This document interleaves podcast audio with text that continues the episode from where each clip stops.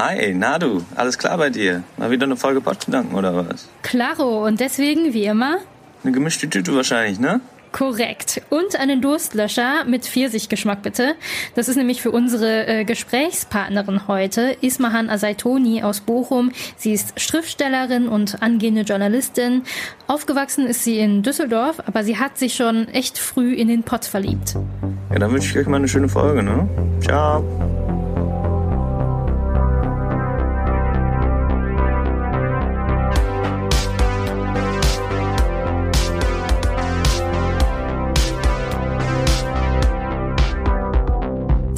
Pottgedanken, der Podcast zu Identität und Heimat im postmigrantischen Ruhrgebiet.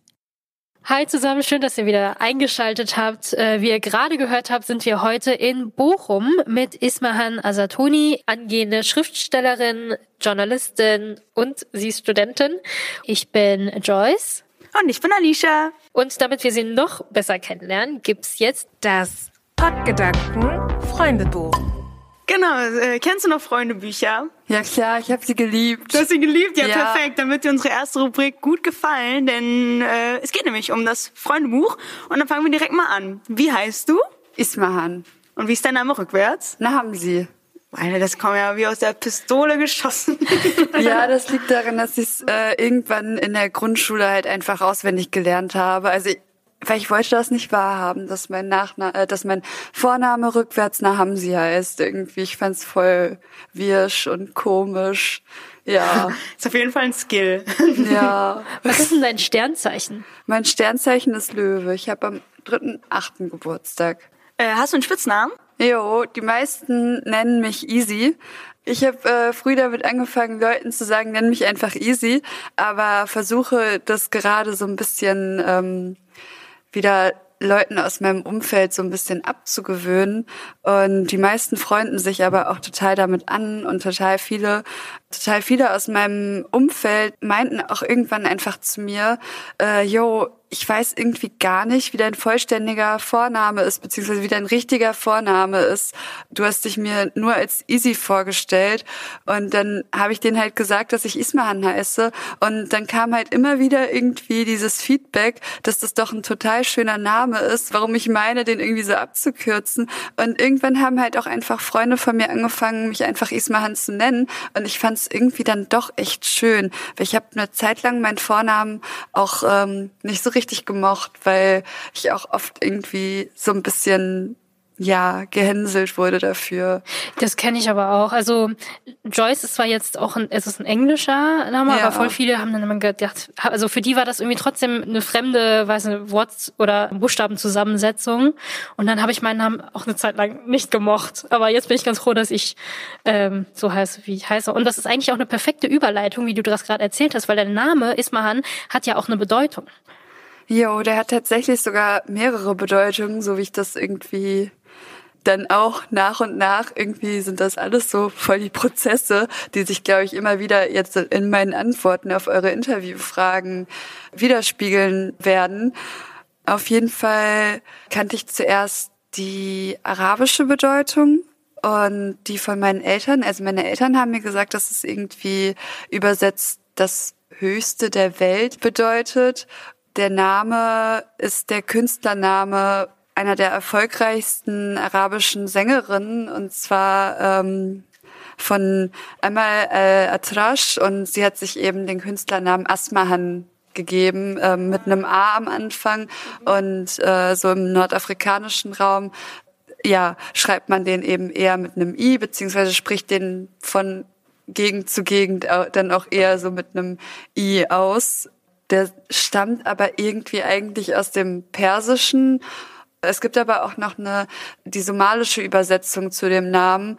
Die somalische Übersetzung ist irgendwie der Duft nach dem Regen. Ja, auch sehr poetisch. Schöne Ja, Bedeutungen, mega total. poetisch. Aber als ich äh, gewusst habe, dass du unser Gast bist, da dachte ich auch erst, wow, das ist echt, ist wirklich ein schöner Name.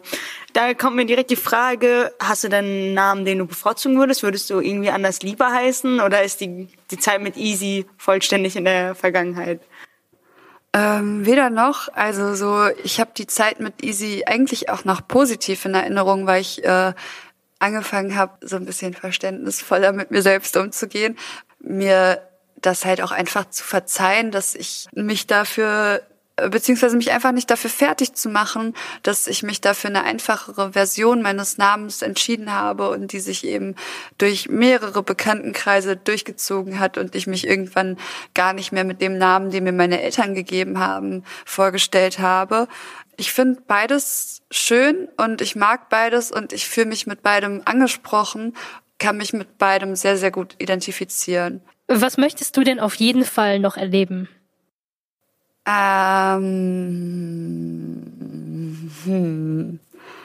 Schwierige Frage. Also ja, eigentlich eine schwierige Frage, aber vielleicht kann man so im Kleinen anfangen, weil wir ja gerade auch einfach in einer sich sehr lang erstreckenden Pandemiesituation sind und ähm, so eine Sache, die ich schon gerne wieder erleben wollen würde, wäre so ein größeres Festival irgendwie und so eine Situation, wie ich sie eigentlich eher so vor der Corona-Pandemie kannte. Ja. Viele Menschen, die zusammenfinden genau. und irgendwie einfach einen schönen Tag haben, ein schönes Wochenende. Genau, ja. Die halt auch einfach auf engem Raum irgendwie tanzen und ich glaube, ja, das verstehen das ganz viele gerade. Also Jo. auch, auch wenn man ja eine Serie guckt, denkt man sich so, hä, ist das so richtig, Ja. wenn da jetzt irgendwie eine Partyszene gespielt ist oder so. Aber ja, ich bin definitiv gespannt und ich denke, das, was du gesagt hast, können viele gerade, gerade aktuell vor allem ähm, nachvollziehen. Und dann kommen wir auch schon zur letzten Frage im Freundebuch. Mit wem würdest du gerne mal einen Tee oder einen Kaffee trinken? Kann auch eine Person sein, die nicht mehr lebt. Kann auch eine Comicfigur sein, alles Mögliche. Dann würde ich echt gerne mal mit Lisa Simpson so eine ganze Kanne Kräutertee trinken. Ähm, Findest du sie so inspirierend? Ja, nicht nur inspirierend, sondern auch irgendwie so, ich konnte mich immer so voll mit ihr identifizieren. Ja, ich finde Lisa einfach cool und sie ist ein cooler feministischer Nerd, spielt Saxophon und ich finde Saxophon auch cool und äh, ich würde gerne mit ihr so eine ganze Kanne Kräutertee trinken. Ja. Richtig cool. überhaupt nicht erwartet. Nee, ich auch nicht. Ich dachte auch äh, was ganz anderes, aber eine coole Antwort, definitiv. Dann komme ich schon zur Frage, wo trinkst du denn deinen Tee? Also, wo kommst du her? Wo kann man mit dir einen Tee trinken? Ich bin in Düsseldorf geboren und bin da aber auch sehr schnell weg. Ich habe meine Freizeit so als Teenie eigentlich überhaupt nicht in Düsseldorf gestaltet. Und Tee ist tatsächlich auch so das Getränk, was man gerade in so marokkanischen Familien halt die ganze Zeit rund um die Uhr trinkt und irgendwie serviert und das halt auch auf so einem Silbertablett und in so einer Silberkanne. Das ist äh, anders als in vielen anderen arabischsprachigen äh, Ländern kein schwarzer Tee, sondern das ist grüner Tee mit Nana, der Minze, ne? bestimmten Minze, genau. Oh, ich liebe das. Und- so ja. lecker. Yay. Den kannte ich dann halt immer so von zu Hause aus, fand den äh, marokkanischen Minztee in jedem Café und in jedem Restaurant, in dem mir irgendwie sowas äh, auf der Karte hier angeboten wurde, fand ich jedes Mal schrecklich, weil es überhaupt nicht irgendwie so diesem marokkanischen Minztee nahe kommt, weil es geht halt darum, dass du so eine Kanne grünen Tee irgendwie aufkochst und da diese Nana-Minze reintust und dann halt äh, Nana-Minze ist irgendwie ziemlich doppelt ist übrigens ziemlich doppelt gemoppelt. Also, dass du da halt so Nana reintust und dann halt noch äh, und das mitkochen lässt und äh, dann halt auch noch ganz, ganz viel Zucker irgendwie hinzufügst. Und also das Einzige, was ich da irgendwie in anderen Cafés oder Restaurants irgendwie als marokkanischen Minztee verkauft bekommen habe, äh, war jedes Mal irgendwie einfach nur so ein Minzaufguss. Und äh, Teilweise war das nicht mal die bestimmte Nana-Minze, die eben so ein bisschen so rauer ist als äh, handelsübliche deutsche Minze, also so, ja Minze, die man jetzt irgendwie im deutschen Supermarkt bekommt. Aber erzähl ja, uns von Düsseldorf. Ähm, du hast ja schon angeschnitten, dass du im Ruhrpott irgendwie viel getroffen hast. Ja, du hast gesagt, ich bin in Düsseldorf geboren, aber da bin ich auch ganz schnell wieder weg. Irgendwie so, du hast es ganz schnell so, bist schnell davon weg. Wie kommt das? dass Düsseldorf irgendwie in meiner Biografie dann doch nicht so sehr der Rede wert ist. Also so klar, es gibt so sehr, sehr wichtige Punkte, aber irgendwie so diese sehr, sehr prägende Teenie-Zeit, da habe ich immer den nächsten Zug irgendwie ins Ruhrgebiet so und wenn es dann auch schon Duisburg war, da habe ich mich dann halt auch schon irgendwie tausendmal wohler gefühlt als in Düsseldorf. Ich frage mich teilweise auch so ein bisschen, ob es am Ruhrgebiet lag oder ob es daran lag, dass ich halt so ein Schokoticket hatte ähm, mit einem VRR-Abo und äh, die andere Ausweichmöglichkeit halt so Richtung Köln nicht klar gegangen wäre, weil das nicht auf dem Ticket drauf ist. Und ja, ihr kennt das ja selber mit dem Schokoticket. Zwischen Düsseldorf und Dortmund kann man kostenlos, äh, was heißt die kostenlos? Halt mit diesem Ticket wär's. inbegriffen.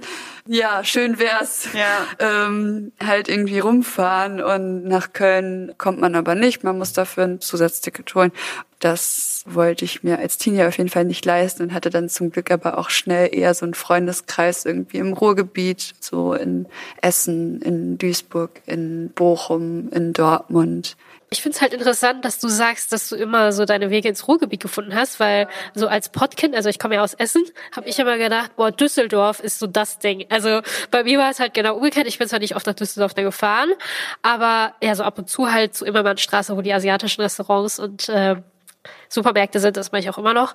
Aber äh, ja, also tatsächlich habe ich immer gedacht, man fährt doch eher nach Düsseldorf als in den Pott. Weil hier, also ich habe immer gedacht, Düsseldorf so voll posch und so. Ist es so? Also es ist tatsächlich so und ich glaube, das ist auch eine Sache, die man eher erfährt, wenn man halt in Düsseldorf aufwächst. Wobei ich mich auch manchmal glaube, ob ich einfach irgendwie mit meiner Wahrnehmung ein bisschen übertreibe, weil ich so ein Sensibelchen bin. Aber doch, ich glaube schon, dass es ähm, auch so ein bisschen faktischer doch nicht nur ein Vorurteil ist, dass äh, Düsseldorf so sehr posch ist, sondern also klar, du hast da halt diese luxuriöse Einkaufsstraße, die Königsallee. Das zieht immer wieder superreiche Leute aus aller Welt irgendwie dorthin. Andererseits leben dort aber auch sehr, sehr, sehr reiche Menschen. Und früher oder später in Schule oder Kindergarten triffst du dann auch als weniger gut situierter Mensch auf so superreiche Menschen merkst dann doch, dass das nicht nur irgendwie so dieses vorurteilsbehaftete Stadtbild ist, sondern dass es wirklich auch deine Schulzeit prägen kann. Und die Erfahrung habe ich dann doch auch eher gemacht. Ja. Was für Erfahrungen zum Beispiel, wo du gerade sagtest, das hat auch deine Schulzeit geprägt? Also, dass du, dass Düsseldorf so ist, wie du es eben wahrnimmst? Ähm, da müsste ich, glaube ich, auch so ein bisschen tiefer graben, weil ähm, ich war in der Grundschule immer so ein bisschen so diese Vorzeigekanakin irgendwie für meine Grundschullehrerin, glaube ich. Und halt so dieses Token, also diese eine Person, die man sich da so rauspickt, um die unbedingt mit jeder anderen migrantisch gelesenen Person irgendwie zu vergleichen und die anderen dafür nur umso mehr fertig zu machen. Dann bin ich eben auch direkt aufs Gymnasium gegangen. An der Grundschule war das halt nicht so, dass mir jetzt irgendwie so dieser soziale Unterschied so krass bewusst geworden ist. Ähm, ich komme halt eher aus einer Arbeiterfamilie. Das ist dann eher so am Gymnasium gewesen irgendwie. Und das auch tatsächlich nicht direkt, wobei doch schon in der fünften Klasse, als ich dann auf einmal irgendwie so gesehen habe, oh, okay, irgendwie, die tragen hier alle Ackboots, aber die kosten doch 200 Euro. Wer kann sich das denn leisten? Fühle ich, fühle ich. Also so, das war ja, ich glaube, diese Ackboots, die ich dann halt bei so voll vielen Fünftklässlern irgendwie dann so, also schon so in der fünften Klasse dann so gesehen habe, wo ich mir so dachte, oh mein Gott, deren Eltern kaufen denen Schuhe für 200 Euro, das würden meine Eltern niemals tun. Ich fand und das schon voll krass mit Chucks und so zum Beispiel, die kosten ja auch was, 60 Euro? Für ich hatte Füße, halt so, die noch wachsen. Genau, ich hatte halt so Deichmann-Chucks, also die haben dann, weiß ich, 20 Euro gekostet, ist ja auch gar nicht so wenig ist, ne?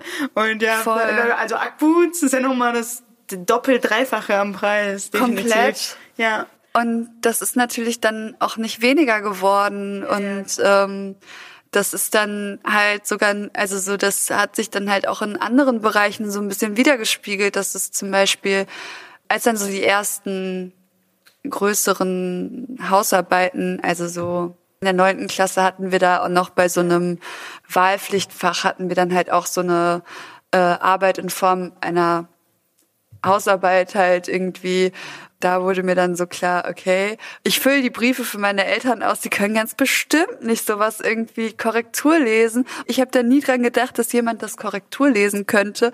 Und dann meinten halt irgendwie so welche aus diesem Wahlpflichtfachkurs irgendwie Erdkunde Politik war das, äh, meinten da halt so welche, ähm, ja, und mein Vater hat das auch extra Korrektur gelesen und dann äh, ja wurde mir so dieser soziale Unterschied dann halt auch wieder so auf so einer eher bildungselitären Ebene ja. irgendwie bewusst. Und dann bist du einfach ja. auf den Pott gegangen.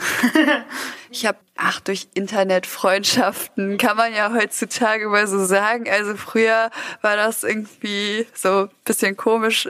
Also ich habe niemandem in der Schule zum Beispiel gesagt, dass das eine Internetfreundin ist oder so und meiner Mutter erst recht nicht irgendwie. äh, früher hieß es halt noch so irgendwie, wie du triffst dich mit jemandem aus dem Internet irgendwie. Ähm, das ist doch bestimmt. Und heute ja. sitzt sie hier. Und es ist natürlich auch gefährlich, aber ja. Und heute sitzt du hier mit Menschen, die du eigentlich gar nicht kennst. Voll, sondern halt nur so über Instagram. Aber ja, da gab es natürlich auch noch nicht Instagram und das hat, glaube ich, auch noch mal so. Und ähm, ich hatte zu meiner Teenie-Zeit auch schon Instagram und habe auch darüber dann tatsächlich Freundschaften geschlossen. Ja, jetzt habe ich irgendwie den Anfang verloren. Dass du deswegen, ähm, du warst ja viel in Essen, genau, Bochum, ich war, Dortmund, also dass das dann halt quasi dein Ort war, wo du dich äh, wohler gefühlt hast, wenn ich das so richtig voll, verstehe. Genau, und genau. das hat sich dann auch so, also es sind zum Teil Zufälle merkt man ja gerade schon irgendwie so und zum Teil auch irgendwie so bewusste Entscheidungen. Und ähm, Zufälle waren es halt, dass es dann halt so Internetfreundinnen waren, die eben irgendwie in Essen oder in Duisburg gewohnt haben und mit denen ich dann halt so oder in Dortmund und mit denen ich dann halt irgendwie so meine Teenie-Zeit verbracht habe. Und jetzt wohnst du ja in Bochum. Äh, würdest du sagen, Bochum ist jetzt deine Heimat? Ähm, das ist auch so ein Punkt, über den ich mir gerade eben erst Gedanken gemacht habe. Und zwar, ob Heimat überhaupt für jeden immer so was richtig Standfestes sein muss, weil das wird ja auch immer normaler, dass man viel umzieht und dass man halt auch irgendwie dann auch in ein anderes Land zieht oder so.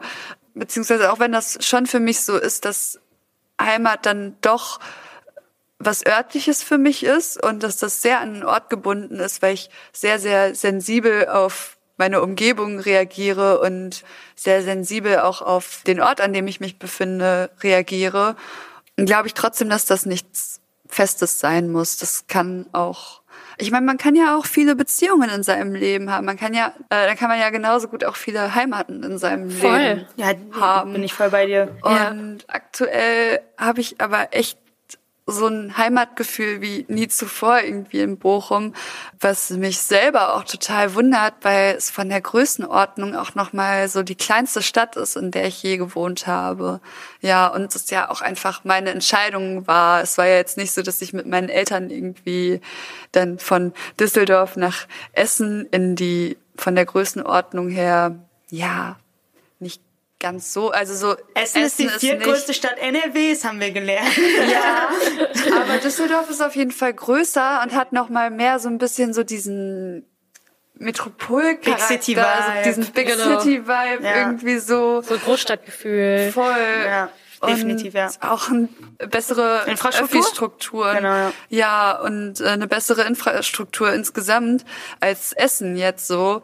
Und dann bin ich aber in eine noch kleinere Stadt gezogen, nach Bochum und habe jetzt trotzdem irgendwie dieses krasse Heimatgefühl im Bochum, wobei ich mir auch wünschen würde, dass ich irgendwie all das, was ich so an Bochum mag, im Bochum jetzt noch hätte und was Bochum aber genau, also ich mag an Bochum, dass es zwar eine sehr studentische Stadt ist, dass es aber nicht so eine, äh, viele, die in Bochum studieren, haben halt gar nicht so diesen akademischen Background, sondern ähm, sind die, auch die ersten ihrer Generation. Und das halt auch, weil das unter anderem bestimmt, äh, das liegt unter anderem bestimmt auch daran, dass auch einfach so die Geschichte des Ruhrgebiets eher eine Arbeitergeschichte ist, dass die Ruhr-Uni in Bochum natürlich auch eine der eher später gegründeten Universitäten in Deutschland äh, ist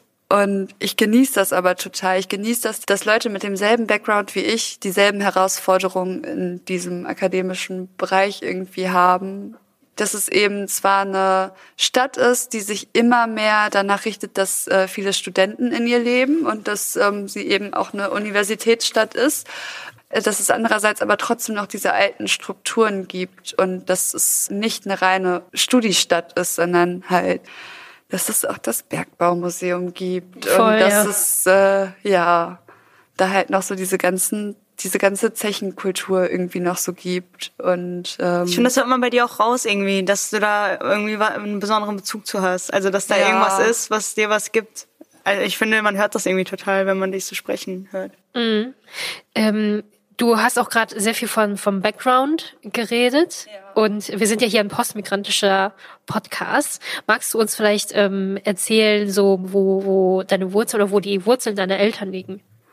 Ähm, ja, also meine Eltern kommen beide aus Marokko, also aus der Nähe von der Hafenstadt Nador und da ähm, ist eben eher die äh, amazirische, naja, nicht Minderheit, als eigentlich ähm, ist, sind, ich glaube, 80 Prozent der Marokkaner auch amazirischer Herkunft. Ähm, die Mehrheitssprache in Marokko ist halt trotzdem Arabisch und ähm, Deswegen ist es halt eher so eine Minderheitensprache, die aber nicht wirklich einer Minderheit in der Bevölkerung entspricht. Meine Eltern sind ja also amazirisch-marokkanischer Herkunft. Geläufiger ist diese Bevölkerungsbezeichnung als Berber, aber das ist eben eine Fremdbezeichnung. Die versuche ich auch selber in meinem äh, in meiner Alltagssprache immer mehr zu vermeiden. Äh, ist es denn negativ behaftet eigentlich? Oder Ähm, weil du sagst, es ist ja. Fremdbezeichnung? Also es gibt äh, irgendwie so ein paar historische Quellen, die darauf hindeuten, dass die Römer die Amasiren als Barbaren bezeichnet haben und sich Ah. dadurch halt Ah. irgendwie so dieser Begriff der Berber etabliert hat. Ja. Ähm, gibt es denn irgendwie einen Ort im Ruhrgebiet, wo du genau diese Wurzeln wiederfinden, äh, findest? Also es ist ähm, verteilter auf jeden Fall, tatsächlich auch in Bochum und auch in Dortmund, vor allem in Dortmund. In Dortmund gibt es sehr, sehr viele Amasiren. In Mülheim gibt es auch eine amazirische Community. Und ansonsten ist aber halt so die, also so die größten Hotspots sind halt so Düsseldorf und Frankfurt. Okay, also auch so äh, Restaurants oder auch Supermärkte, Genau, das spiegelt sich dann halt auch so.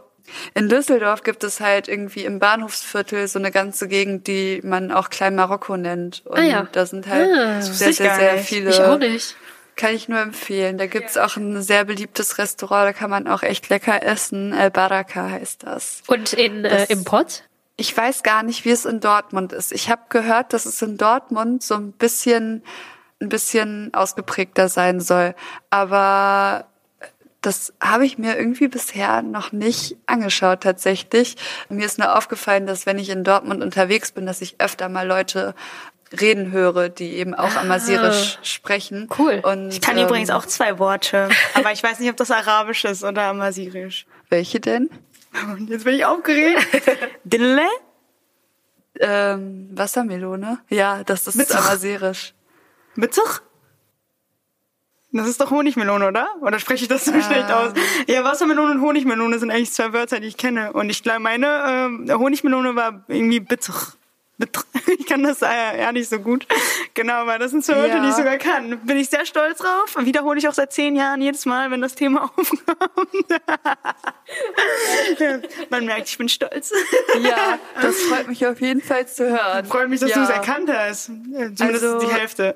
Ja, Honigmelone kenne ich immer als äh, Melon, aber das Ding ist, es gibt halt also so so wie ich ähm, Amazirisch beigebracht bekommen habe, ist es halt schon so sehr durchmischt mit äh, Spanisch und Französisch und ganz, ganz viele Wörter kenne ich auch nur auf Spanisch. Zum Beispiel sagen wir. Weil es an der Grenze liegt, ne? Also Nachbarlandmäßig. Also so der Teil, aus dem meine Familie kommt, der war auch spanisch kolonialisiert. Ah, okay. Und ein paar Wörter kenne ich zum Beispiel nur auf Spanisch, zum Beispiel Das Wort für Gurke, ist, äh, so wie mir das beigebracht wurde, war es auch Pepino. Ah, Ja. okay. Jo. Mega interessant. Ja, ja. Also quasi ja. ein Mix dann. Also ist Arabisch gar nicht vorhanden in der Sprache? Doch auch. Also Arabisch, gerade durch so äh, diesen Am- islamischen Amazirisch. Einfluss, ja. Spanisch, cool. Ja. Mir fällt auch gerade ein, wir haben noch gar nicht angestoßen. Ja, wir bin ich noch gar nicht angestoßen Ja. hier. Und Wir die sind alle drei Wassertrinker. Ja, mit Wasser. Yay. Prost. Prost. Und die Snacks haben wir hier auch noch. Die werden jetzt mal geöffnet. Pallegrill, Rittersport, Schokowürfel. Genau. Das ist unser Gegenstand, aber du hast ja auch einen dabei, richtig? Ja. Ja, worum geht's? Bin ich mal gespannt. Und für die nicht. Äh, es ist mir sehr, sehr schwer gefallen, das nicht eben schon zu erwähnen, als ich die ganzen Fahrten in meiner äh, Teenie-Zeit halt schon so erwähnt hatte. Und also ich habe meine Lieblingstasche mitgenommen, das Oh, wie cool. Die ist ja süß. Also für die, äh, natürlich seht ihr das nicht, aber das ist so eine weiße, flauschige Handtasche mit einem Gesicht drauf und die Augen sind äh, Herzen. Ja, ein schwarzer Ja. Smiley quasi. Genau. Cool. Ich hoffe, man kann sich das gut vorstellen, aber es geht gar nicht um den Beutel. Ich wollte das nur so ein bisschen hübscher aufmachen. Ähm, es geht um mein Ladekabel, ein Okay. kaputtes iPhone-Ladekabel an einem Samsung-Adapter. Und das ähm, steht dafür, dass ich eben sehr, sehr viel unterwegs war immer in meiner Teenie-Zeit und das halt eben immer auch halt so im Ruhrgebiet und dass ich viel Zug gefahren bin. Und ähm, Ah, okay. ja, irgendwie so über die Hälfte meiner Teenie-Zeit halt im Zug verbracht habe gefühlt und es da früher keine Steckdosen gab. Aber jetzt mit diesen Abellio-Zügen gibt es ja jetzt immer so Steckdosen. Ja. Manchmal ist das ja echt nicht so offensichtlich, wo man sein Handy aufladen konnte. Aber ich kannte an jedem Bahnhof im Ruhrgebiet, also in jeder größeren Stadt im Ruhrgebiet, kannte ich einen Platz, wo ich mein Handy aufladen Ja, dann müsst ihr eigentlich zu konnte. wetten, das oder so. Wer kennt die meisten Steckdosen? Oder vielleicht kannst du jetzt so ein paar Tipps geben, wenn du die Ja, teilen willst. gerne. Aber wenn du natürlich deine, deine Aufladeplätze mal für dich behalten willst, dann würde ich das nicht sagen. Nee, die teile ich halt auch sehr, sehr gerne. Ähm, also ich meine, mittlerweile ist es überall möglich, aber so vor irgendwie acht Jahren war das halt noch nicht so. Vor acht Jahren hat mich da immer der Dortmunder Hauptbahnhof gerettet.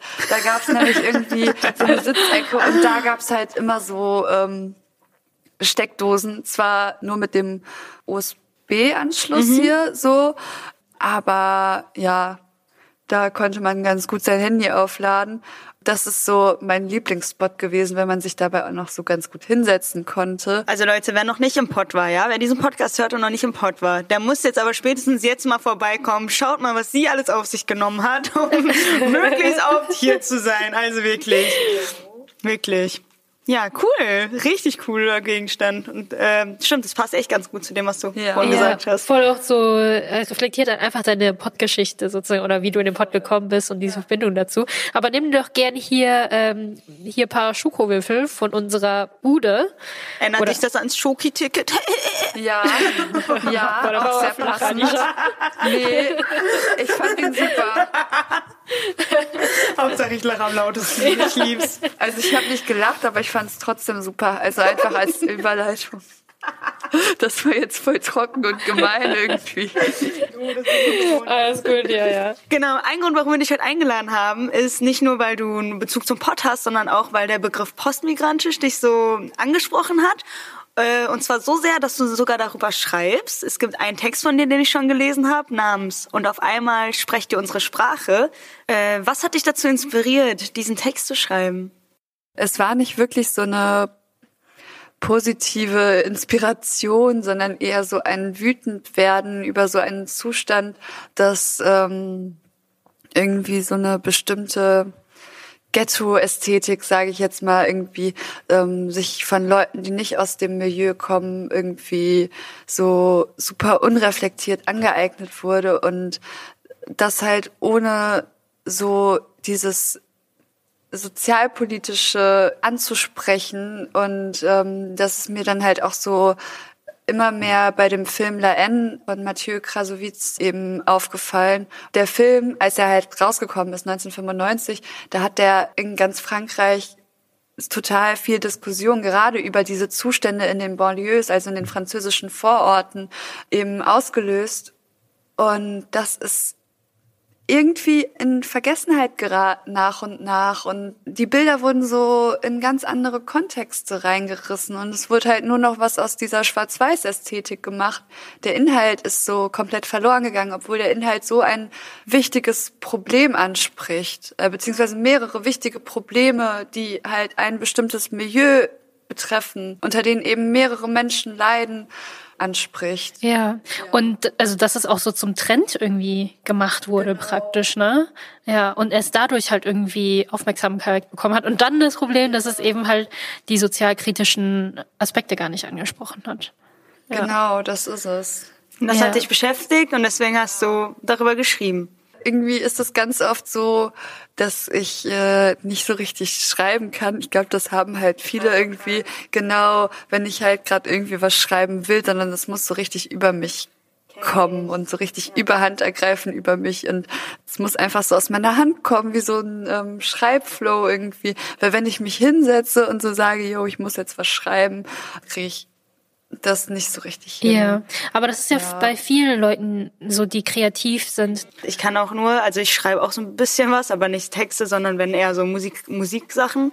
Und ich kann echt nur schreiben, wenn ich s- tot traurig bin. Irgendwie geht das voll selten, dass ich irgendwie, also ich, irgendwie kann ich das nicht. Ich glaube, Crow hat auch mal gesagt, bei ihm ist es andersrum. Er kann nur Lieder schreiben, wenn es ihm gut geht. Also deswegen sind ja auch viele seiner Songs so, ich weiß nicht, wie das äh, mittlerweile ist, ne? Das Interview ist Jahre alt, aber ja, ich, ich finde das interessant. Jeder hat ja andere Dinge, die deren Sch- Schreibblockaden so triggern. Und ähm, ich freue mich, was aus deinem Text zu hören. Genau. Magst du uns was vorlesen? Ja, ich würde einfach mal einen Ausschnitt aus dem Text Ja, gerne. vorlesen.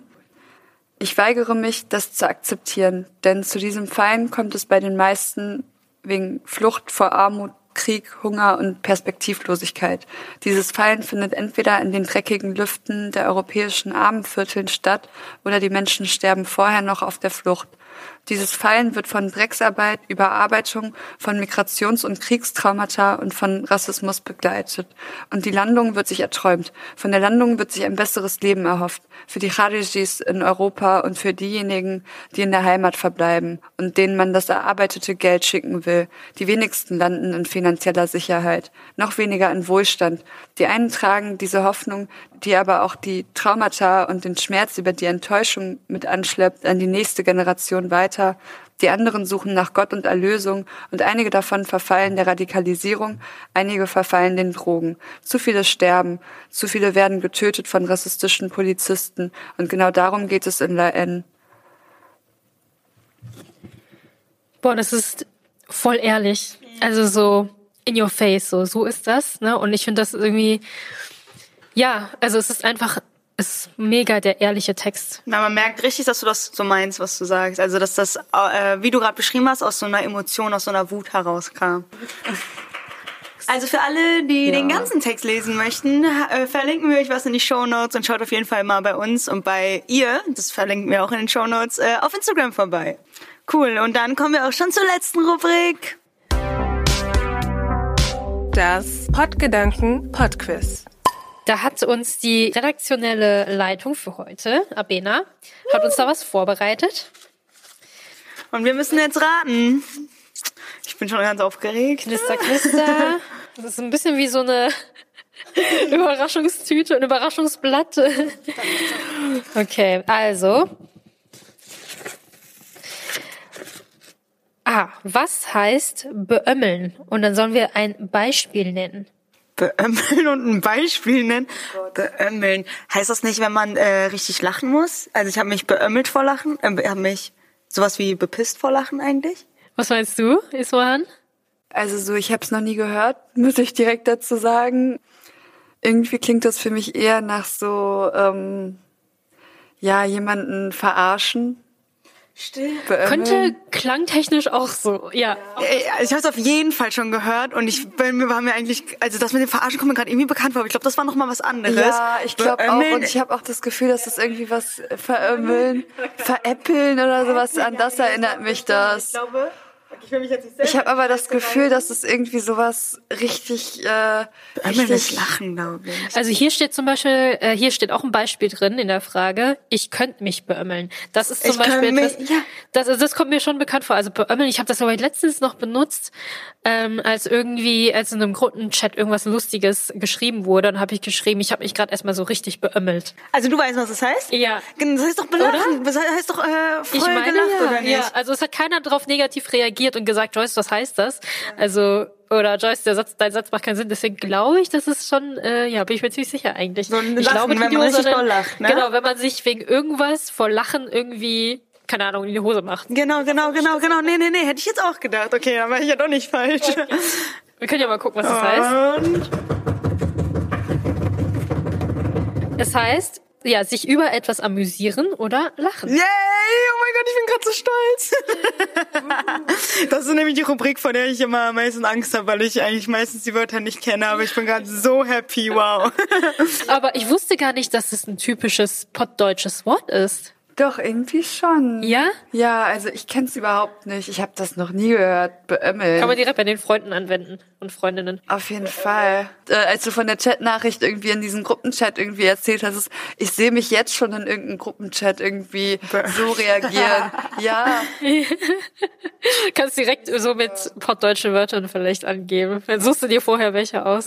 Leute, ich bin jetzt auch eine von euch. Ruhrpottlern, so richtig, ja. Mit diesem Engagement an den äh, Zugstationen, Bahnhöfen, so heißt es, ne?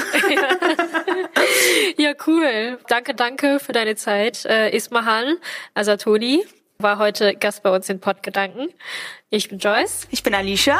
und wir hören uns beim nächsten Mal. Ciao. Dankeschön. Ciao.